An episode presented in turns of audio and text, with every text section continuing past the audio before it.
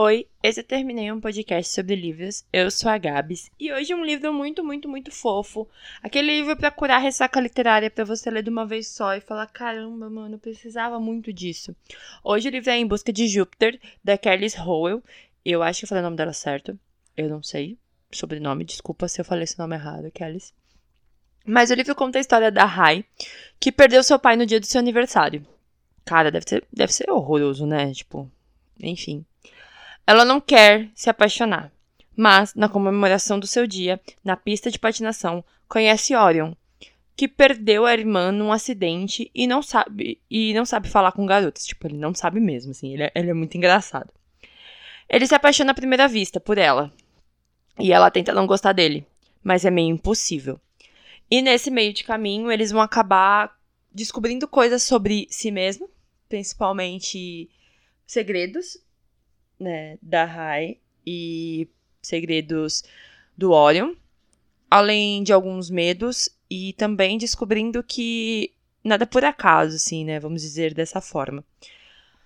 O livro tem poemas que são feitos com páginas de livros que a Rai faz, ela pega uns livros antigos e pinta as palavras e cria novos poemas a partir daquelas páginas.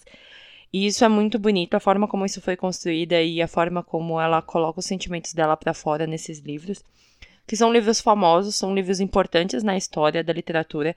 Então eu acho super legal. E ela fala que ela tira os poemas das páginas. Eles sempre estiveram ali, mas ela coloca isso para fora de uma outra forma. É, como lidar com o luto e como esse luto funciona. Tanto a Rai quanto o Orion têm esse problema muito grande. O Orion não consegue seguir em frente com as questões da, da irmã dele que faleceu e ele não consegue conversar isso com a família. Ele ainda se sente muito mal, ele vive uma vida paralela, vamos dizer assim, na cabeça dele, faz as coisas que o pai gostaria que ele fizesse porque ele quer que o pai seja feliz, porque eles não conseguem conversar sobre isso. E a Rai não consegue conversar com a mãe dela sobre a morte do pai, porque para ela ele é uma pessoa que nunca existiu. E a mãe também guarda muitos segredos, não conta muito sobre esse homem. Então, elas não têm uma comunicação muito boa sobre isso e elas precisam mudar essa questão porque muita coisa vai começar a aparecer e a Rai tem muitas dúvidas a serem tiradas sobre isso e ela precisa que a mãe dela esteja presente porque ela só tem a mãe. Sobre karma e medo.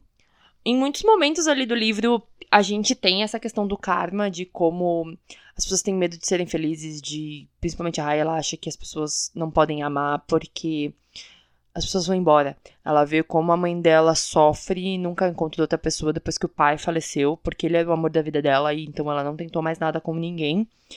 E ela fala que ela não quer ter um relacionamento exatamente para não passar por isso. Mas ao mesmo tempo ela tem medo de ficar sozinha.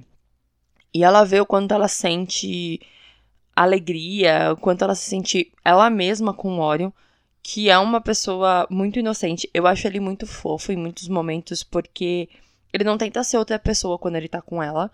E ele é muito sincero nas reações, na forma como ele fala. E ele às vezes não tem filtro, ele, ele fala as coisas assim do que ele tá sentindo e ela não sabe lidar porque ela fica olhando, tipo, cara, você tá muito doido de achar que eu vou ficar com você por causa do verão, sabe? Sobre amor. Puro e simples amor, assim. A questão mais fofa nesse livro é as várias facetas do amor. É, amor fraternal, amor paternal ali, os pais, né, principalmente a figura paterna, tendo uma importância muito grande nessa história, tanto do lado da Rai quanto do lado do Orion, que motivam ou desmotivam eles a seguirem, ao mesmo tempo que guardam segredos.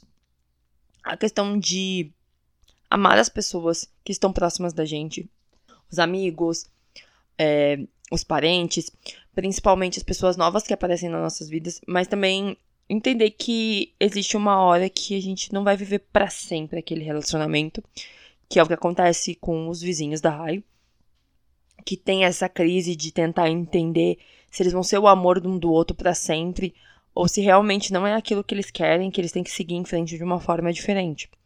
Então, esse livro, ele traz essas reflexões, principalmente sobre se encontrar, de não ter medo de ser quem quer ser, de fazer as coisas por amor mesmo e ao mesmo tempo de superar um luto que não faz parte, assim.